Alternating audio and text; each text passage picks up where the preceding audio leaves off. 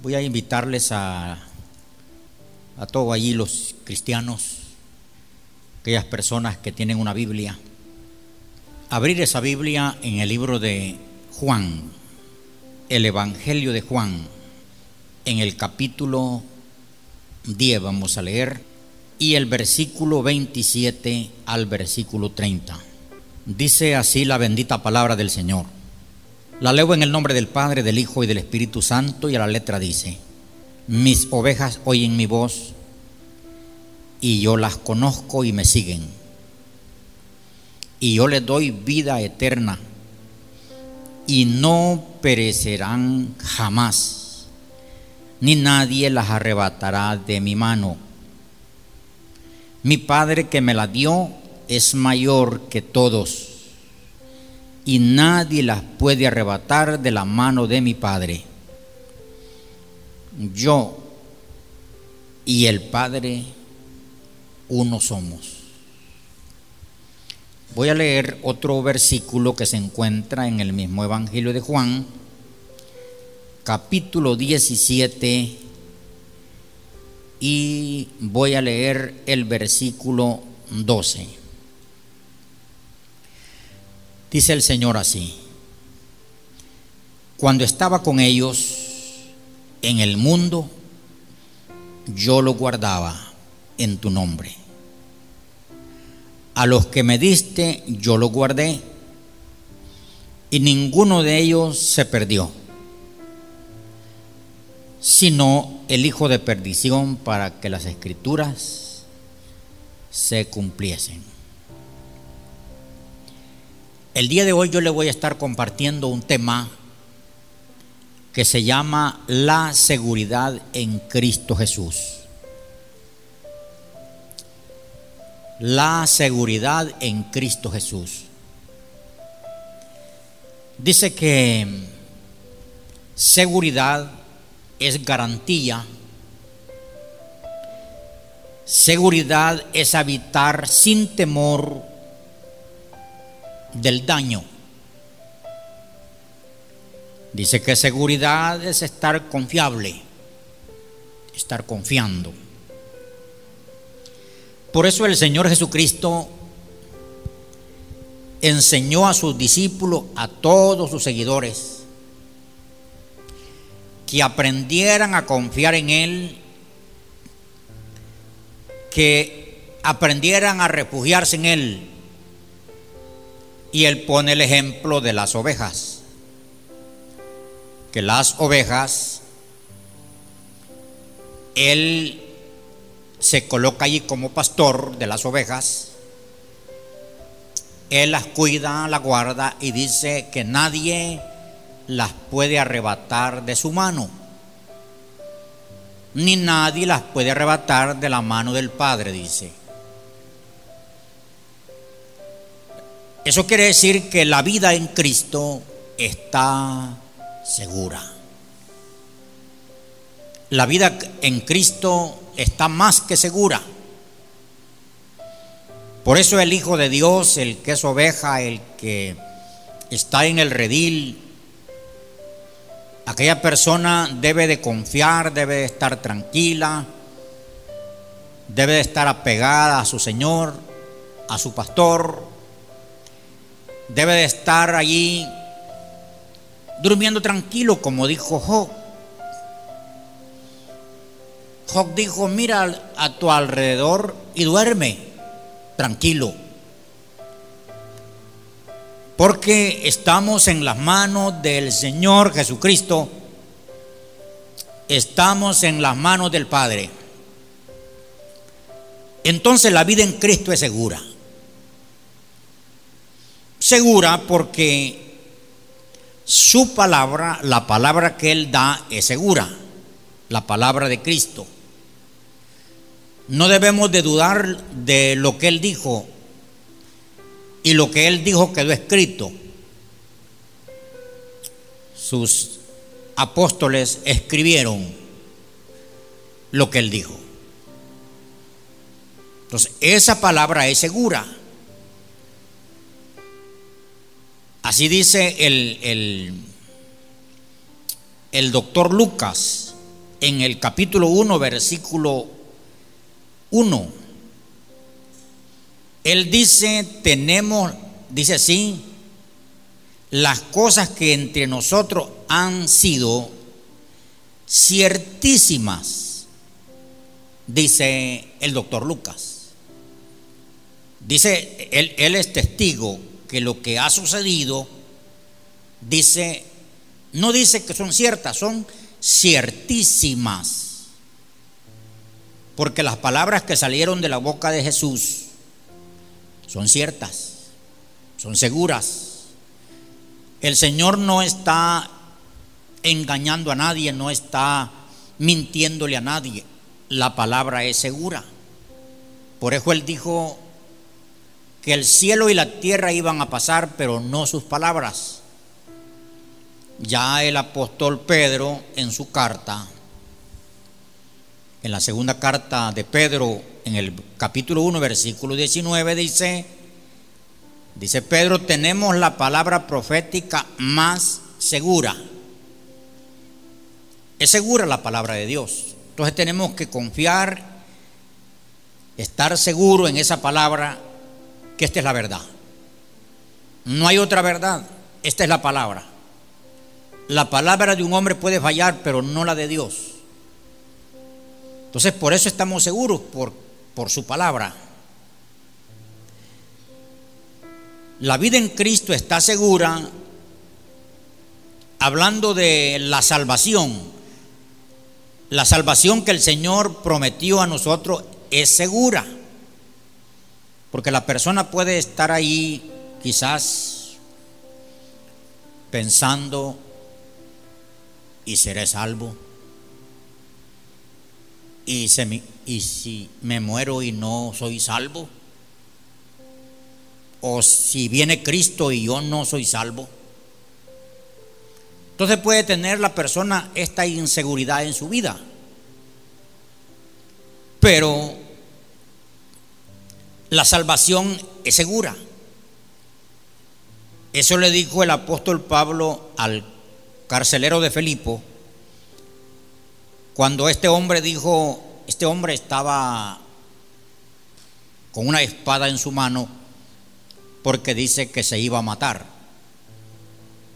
Este hombre sabía que a él iban a dar muerte, lo iban a torturar. Entonces, antes que, que le den una muerte así de mucho sufrimiento, él dice, me quito la vida inmediatamente yo.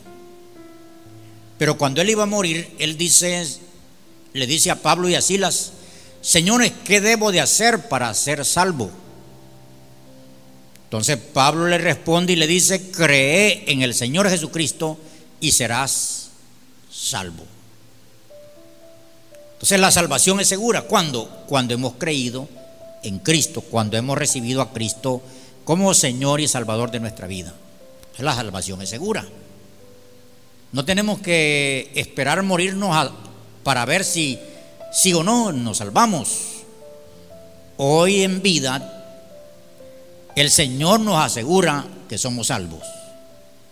Por su gracia, por su sangre. Eso dice también el apóstol Pedro en 1 Pedro 1.5 dice, hablándole a los cristianos de ese tiempo, soy guardados por el poder de Dios mediante la fe para alcanzar la salvación que está preparada. Dice, está preparada. Entonces la salvación está segura, mi hermano, si tú estás en Cristo, si Cristo está en tu vida, tú has recibido a Jesús. Tú lo has recibido como Señor y Salvador, vives en la fe, en la gracia, en obediencia, vives en su voluntad, estás seguro. Si te apartas de esa gracia, de esa salvación, de ese amor, de esa misericordia, pues ya es asunto tuyo, pero la salvación del Señor es segura, porque Él no miente. Si Él dice que nos salva, nos salva. Su perdón es seguro. Porque uno puede estar ahí pensando, y el Señor me habrá perdonado todos mis pecados. ¿Será que todavía tengo pecados que el Señor no me los puede perdonar? Por tan malo que fui. Pero escuche lo que dice la palabra del Señor.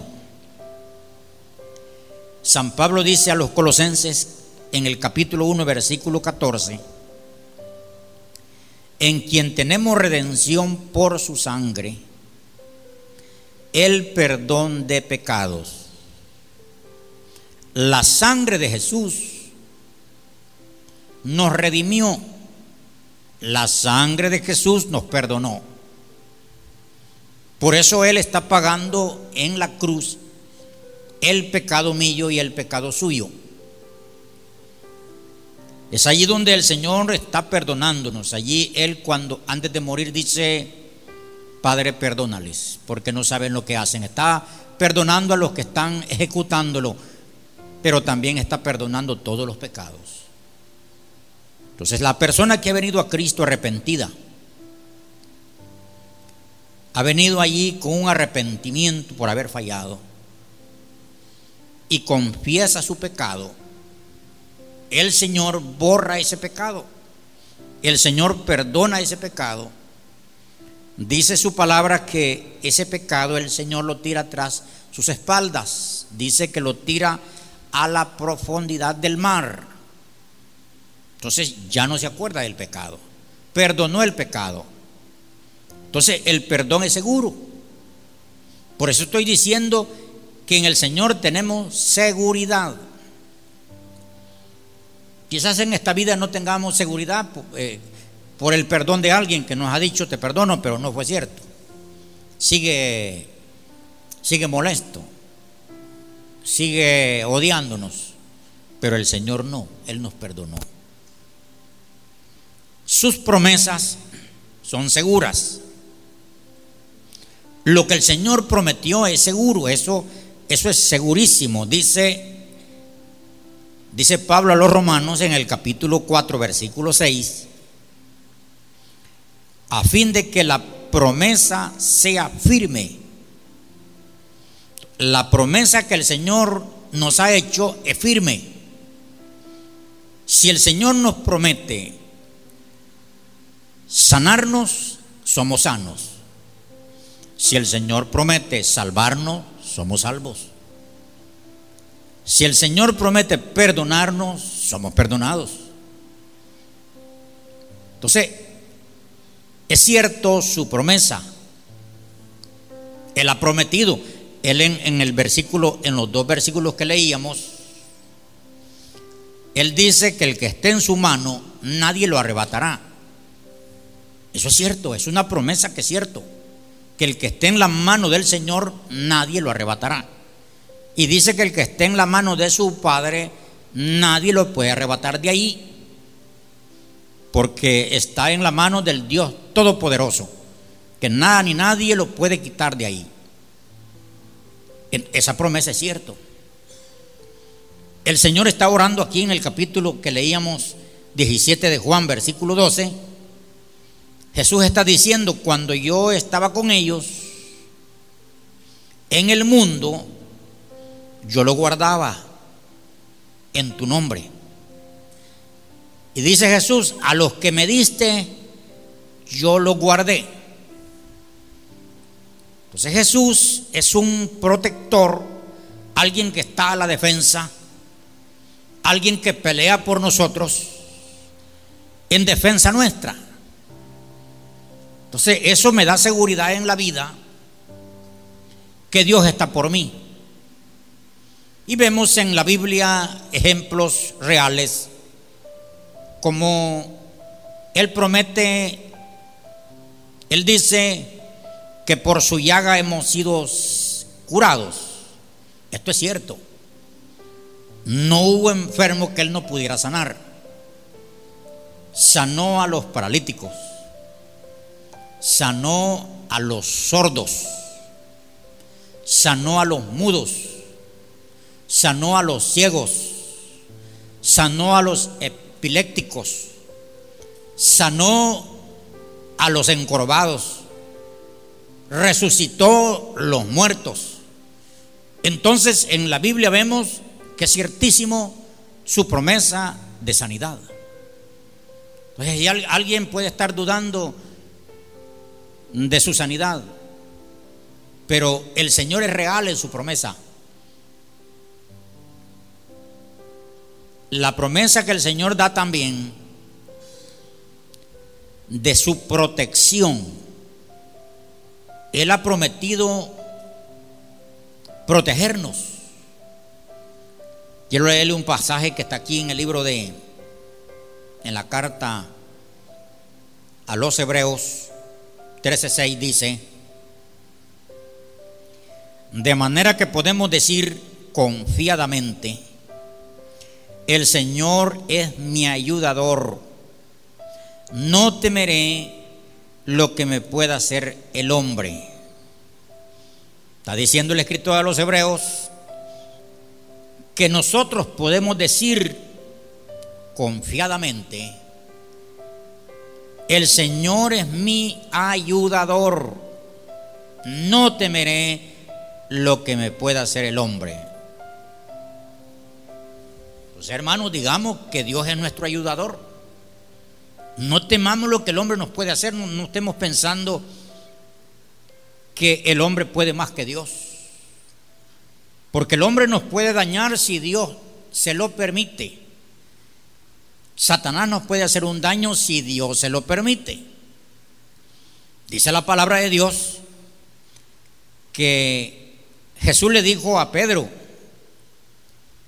esto se encuentra en San Lucas 22, 31, le dice Pedro, Satanás te ha pedido para zarandearte como a trigo. Satanás llegó a, a donde Jesús y le dijo, permíteme zarandear a ese Pedro. Quiero ver si es cierto que que te sigue de verdad, si es cierto que va a aguantar, permíteme zarandearlo. Zarandearlo como a trigo es, al trigo lo agarraban, agarraban el, la mata de trigo, así un montón, y lo golpeaban, lo golpeaban en una, en algo que ponían al frente, podía ser una piedra o un pedazo de palo, y allí pegaban para que el trigo saliera. Luego, cuando salía el grano del trigo, eso lo agarraban con un mazo a machacarlo hasta que le quitaban la cáscara y quedara el trigo limpio. Entonces Satanás le dice a Jesús, préstame a Pedro, voy a porraciarlo, voy a golpearlo, voy a zarandearlo, porque después al trigo lo zarandeaban. Él le dice, quiero hacer eso con Pedro. Pero Jesús le dice a Pedro, yo he rogado al Padre por ti, que tu fe no falte. Entonces el Señor es nuestro protector, no dejó, porque Pedro iba a ser como otro Job.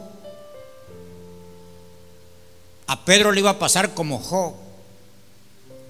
Pero Jesús no se lo permitió, porque Él es nuestro protector divino.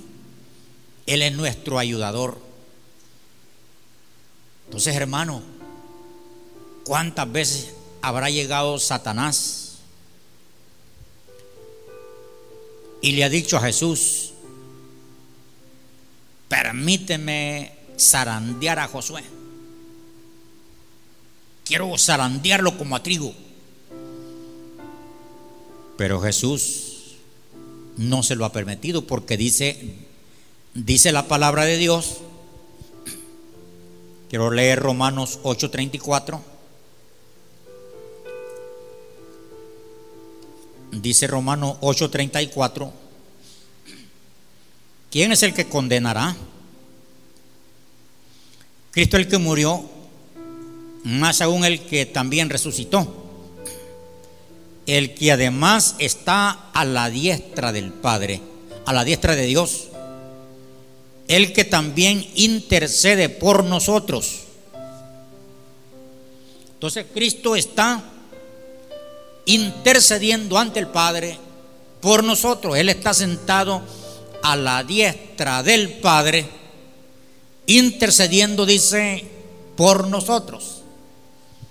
Entonces, Él es nuestro protector, por eso, por eso estemos seguros.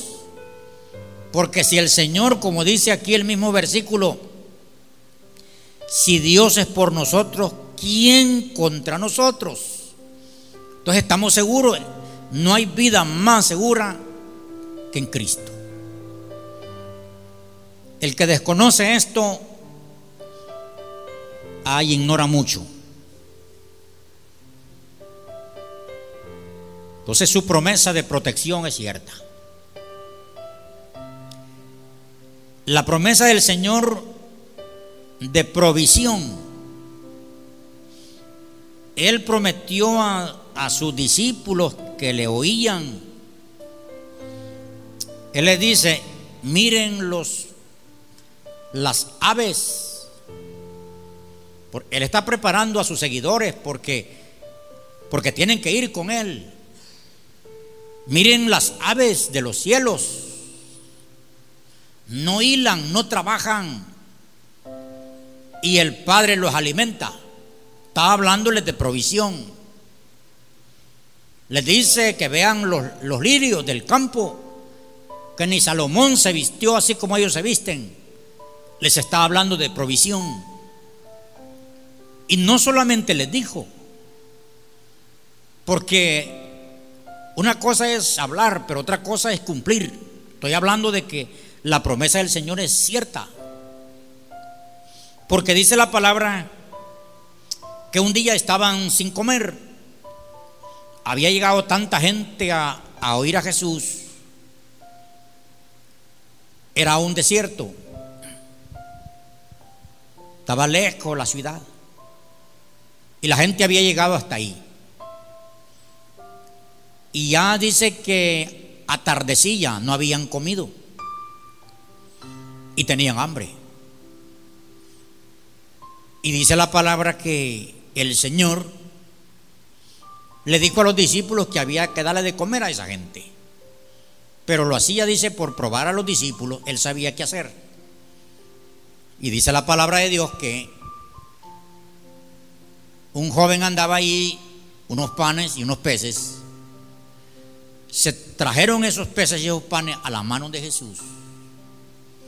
Y Jesús los bendijo los peces y los panes.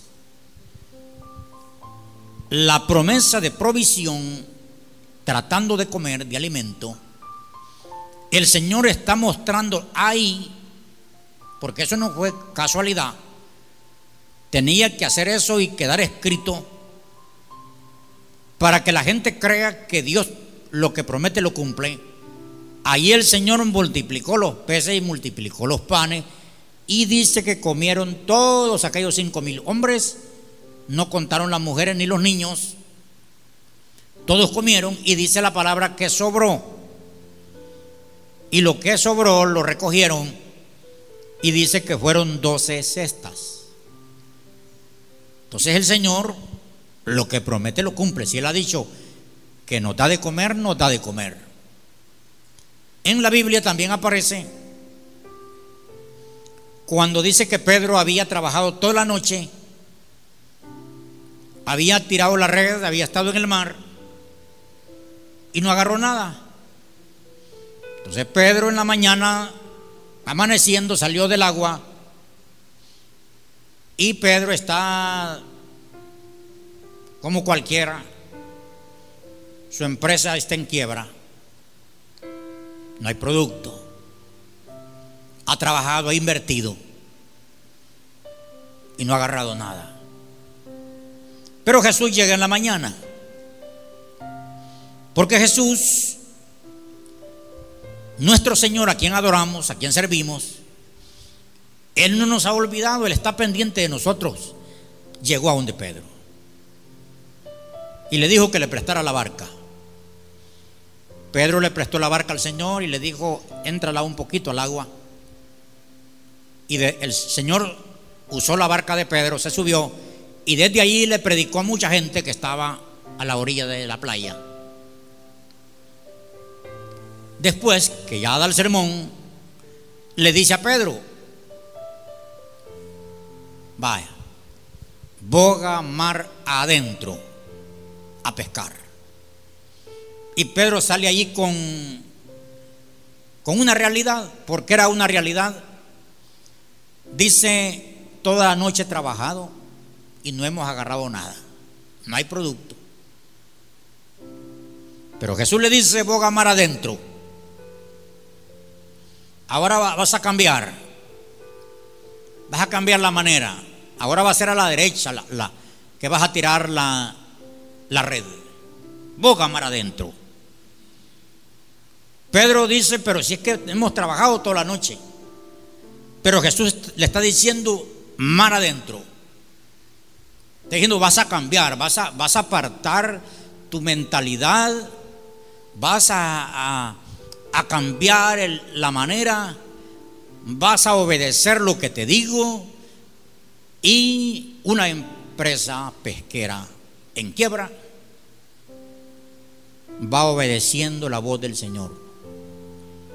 Entran al agua, reman hacia adentro y tiran la red.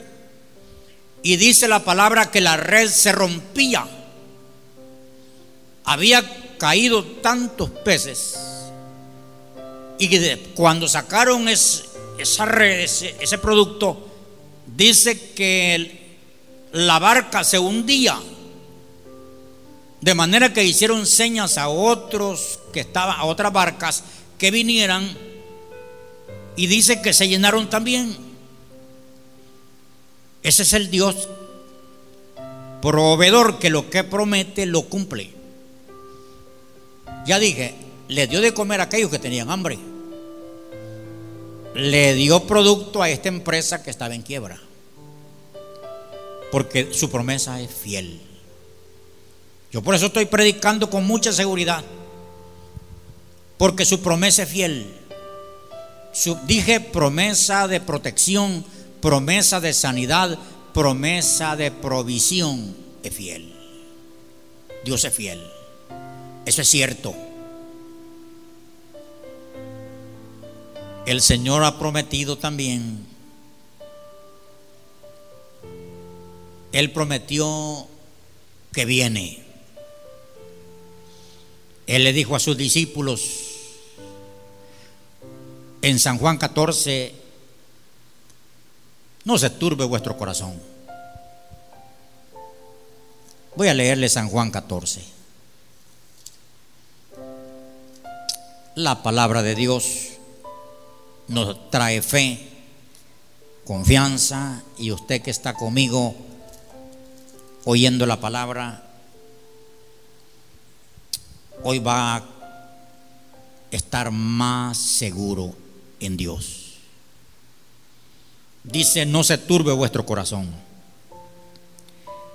Creéis en Dios, cree también en mí. En la casa de mi Padre muchas moradas hay. Si así no fuere, yo lo hubiera dicho. Voy pues a preparar lugar para vosotros.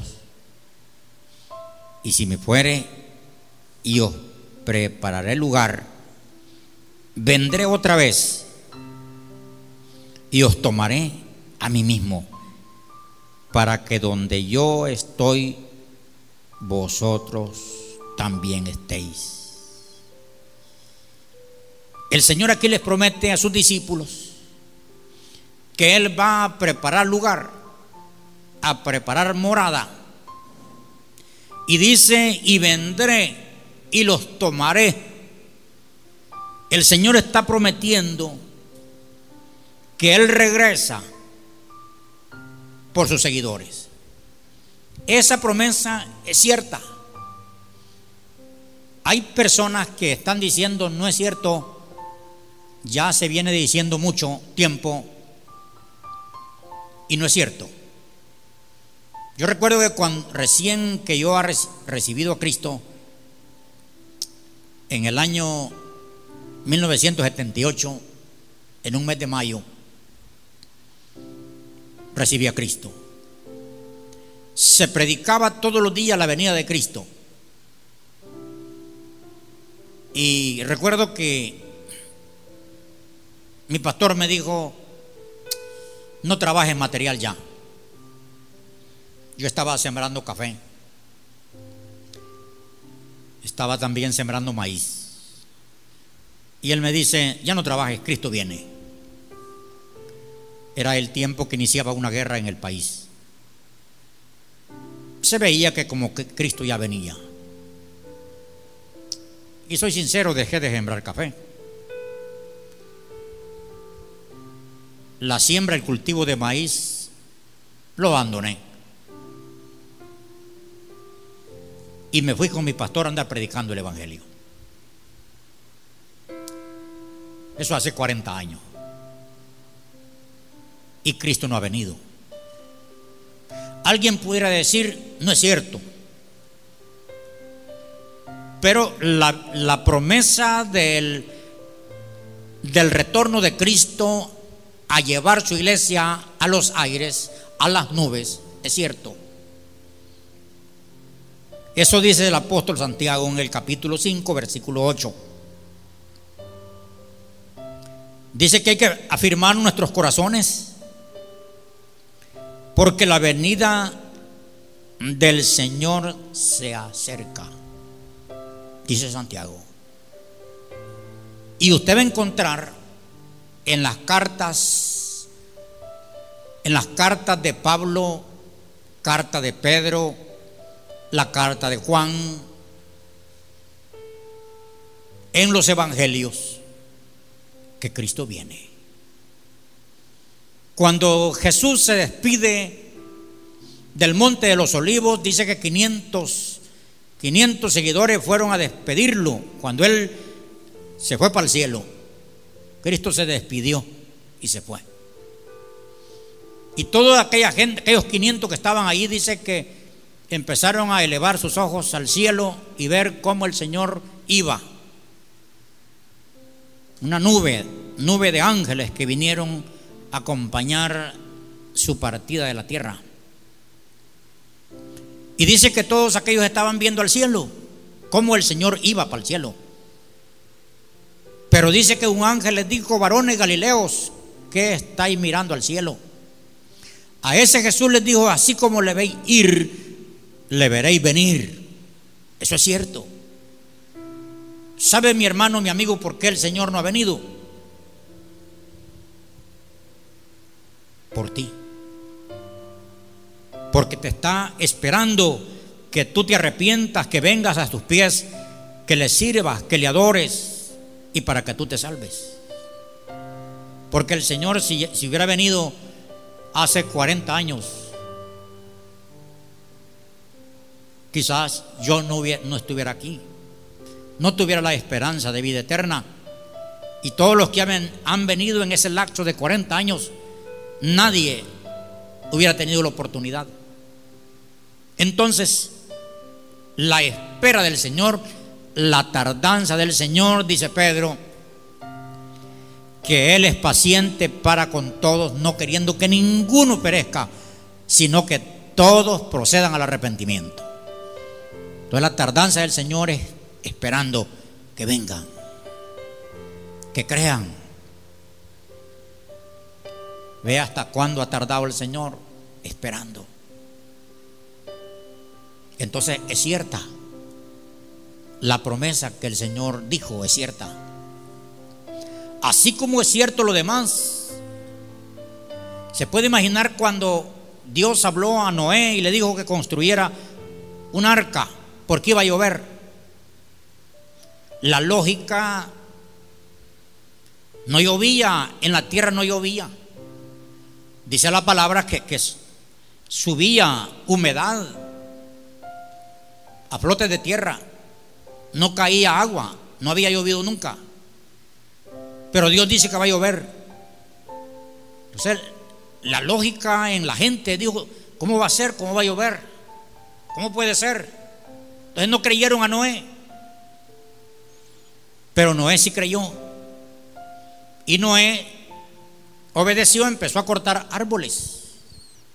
Se puede imaginar en ese tiempo, no habían sierras. ¿Cómo hizo Noé para botar aquellos árboles? Para hender esos árboles. ¿Cómo hizo Noé para, para hacer tabla y, edificar ese enorme barco? Era muy grande, de tres, de tres pisos.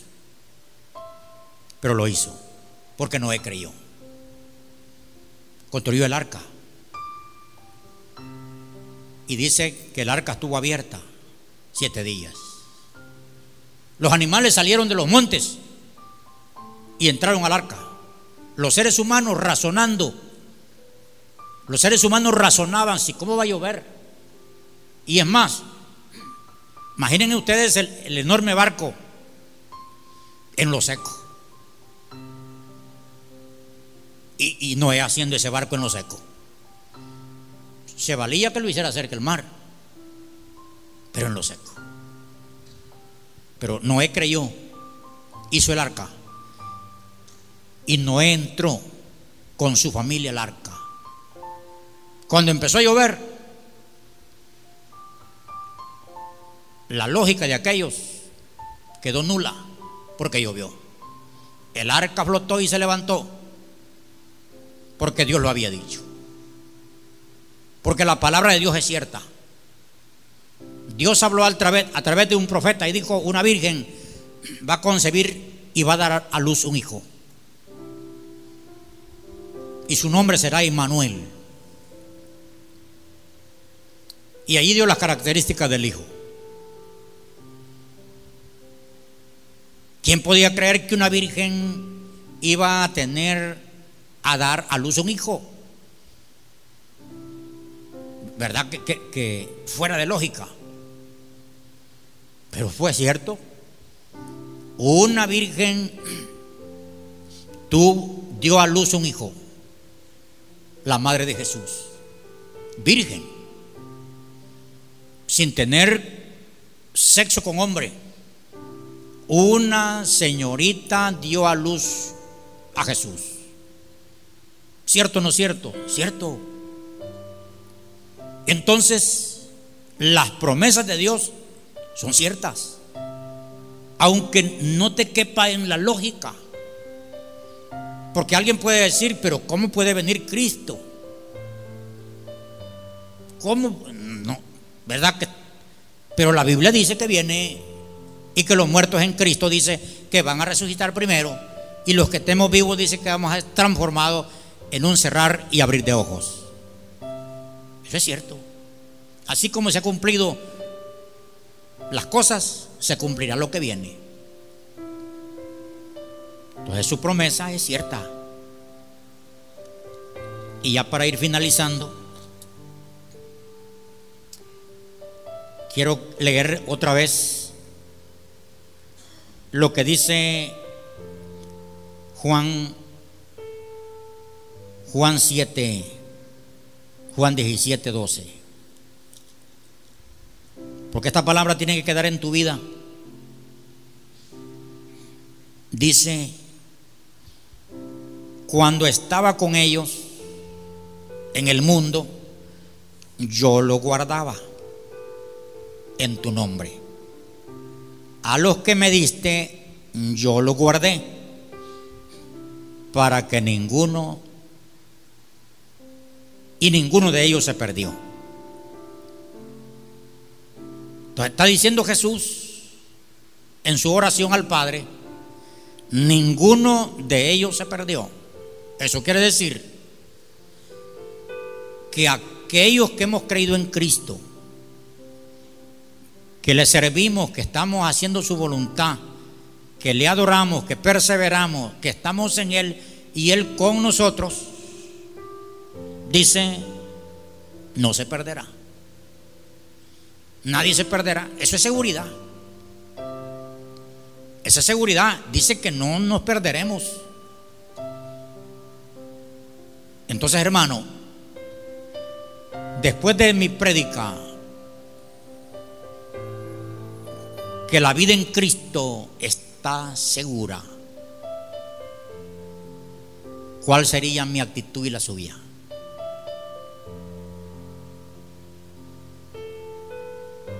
Si Él está diciendo que no nos vamos a perder, que estamos en sus manos, que el Padre es mayor que todos, dice, y nadie la puede arrebatar de la mano del Padre. En Él estamos seguros. ¿Se acuerda usted cuando Pedro se hundió? Cristo lo sacó. Estamos seguros. Se murió Lázaro, Jesucristo lo resucitó. Así es que el Señor va a resucitar a todos los que han creído en Él y están en los sepulcros. Eso está seguro. Y dice la palabra que los que estemos vivos seremos arrebatados. Eso es seguro. Entonces, si la palabra de Dios dice que en sus manos yo estoy seguro, que usted hermana está segura, ¿cuál debe de ser su actitud? Porque en este mundo hay una inseguridad. Esta palabra el Señor me la dio. Porque yo estaba pidiendo a Dios que predicarle a su pueblo y a todos los que se iban a conectar. Y yo me vi predicando en un templo esta palabra. Y como yo recibí esta palabra, la escribí y dije, ya no sigo buscando más que predicar, esto predico. Entonces Dios le estaba hablando que usted está seguro en las manos del Señor. Mi actitud, mi comportamiento, mi convicción, basado en lo que Dios dice, yo, yo debo de estar tranquilo, tranquilo. Como dijo Pablo, para mí el vivir es Cristo y el morir, dijo, es ganancia. Tranquilo. No, hermano, no te vayas a morir antes. De un estrés, de un, de un paro, pensando el que mañana estemos seguros en Dios. Ahí estamos seguros en sus manos. Sea aquí o sea en el cielo, segurísimo. Confiados, turmamos, hermano. Hoy estos días, antes yo me despertaba ya por la una, dos de la madrugada. Y amanecía, mire, sin poder dormir. ¿Sabe hoy? Me despiertan las aves cantando. Toda la noche.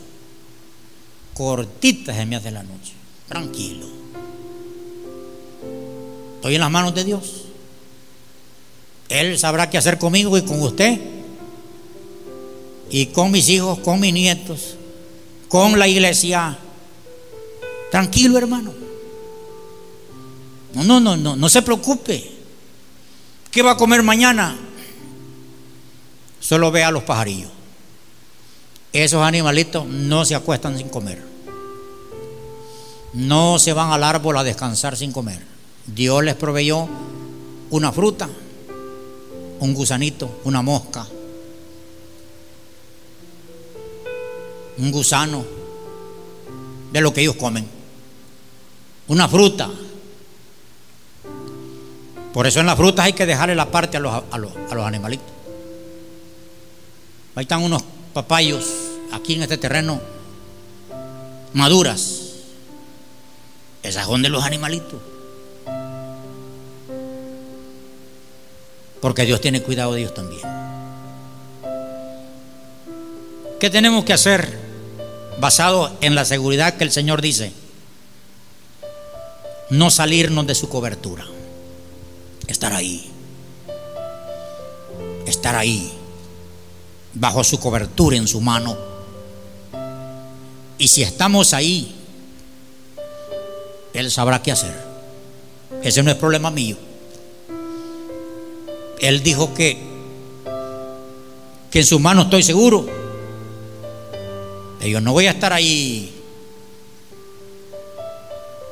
como la primera vez que viajé en, el avión. El avión había turbulencia arriba. Iba agarrado, agarrado bien del asiento. Yo podía hasta desarmar el asiento. Pero, pero con agarrar bien el asiento yo no iba haciendo nada. ¿Qué hice? Desplomarme en el asiento y disfrutar el viaje. Confiando que el ángel del Señor iba con nosotros. Así es esta vida. Desplómate, hermano. Descansa. Descansa. Porque en las manos del Señor estamos más que seguros. Así es de que vamos a orar. Vamos a hacer una oración confiando en el Señor, que Él tiene cuidado. Así es de que ahí donde esté en casa, sé que hay muchos hermanos que están frente a la televisión en familia, en el culto. Sé que un hermano saca eh, las bocinas aquí por Colonia Santa Rosa, saca las bocinas y Colonia Santa Rosa está oyendo. Dios le bendiga a todos los que están ahí en Colonia Santa Rosa oyendo este sermón. Es para usted. Usted, mi hermano, está seguro en Cristo. Usted que está frente a su celular está seguro en Cristo. Usted que está pensando el mañana, usted está seguro en Cristo. No tema. Está seguro en Cristo. Voy a orar por usted. Padre, en el nombre de Jesús, tu palabra es real. Como tú, Señor, eres real. Tú eres un Dios verdadero. Tu palabra es verdad. Tus promesas son reales. Señor, yo en tu nombre he predicado tu palabra, lo que, lo que me diste ya lo di, Señor.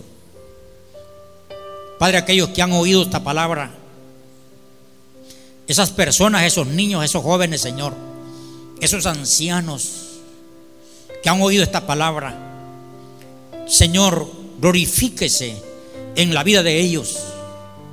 Guarde su vida, Señor. Tú eres nuestro sanador, nuestro doctor por excelencia. Tú eres nuestro proveedor, Señor. Si tienen, si hay personas con hambre, Señor, provéele, provea pan, Señor. Toque vida, Señor. Señor, gracias por ser Dios bueno.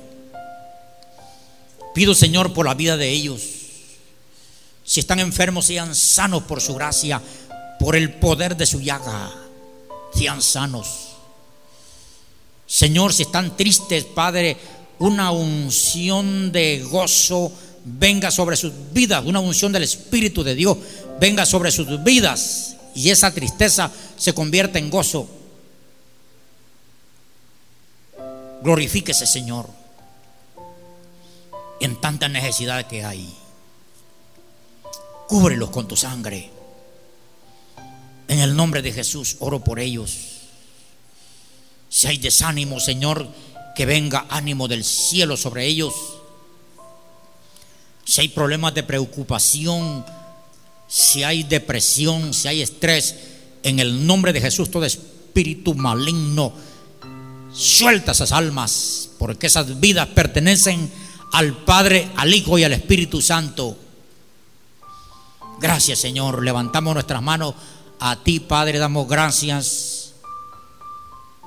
porque tú estás hablando, Señor, a muchos que necesitaban esta palabra. Oro, Señor, por aquellas peticiones. Oro, Señor, por las peticiones de los esposos Vargas hacia sus hijos. Padre, en el nombre de Jesús, oro por los hijos de esta pareja, de mi hermano Oscar, de mi hermana Leonor. Glorifíquese, Señor, allá en Alfredito, en Oscarito, Señor, y los hijos que están aquí. Padre, en el nombre de Jesús, oro, Señor, por aquellos que están pasando aflicción, tristeza, luto, por la partida de un familiar.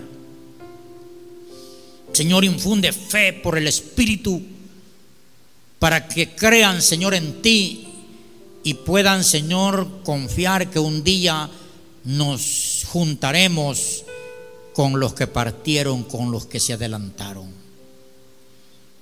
Gracias Señor por amarnos. Gracias por guardarnos. Gracias por darnos seguridad.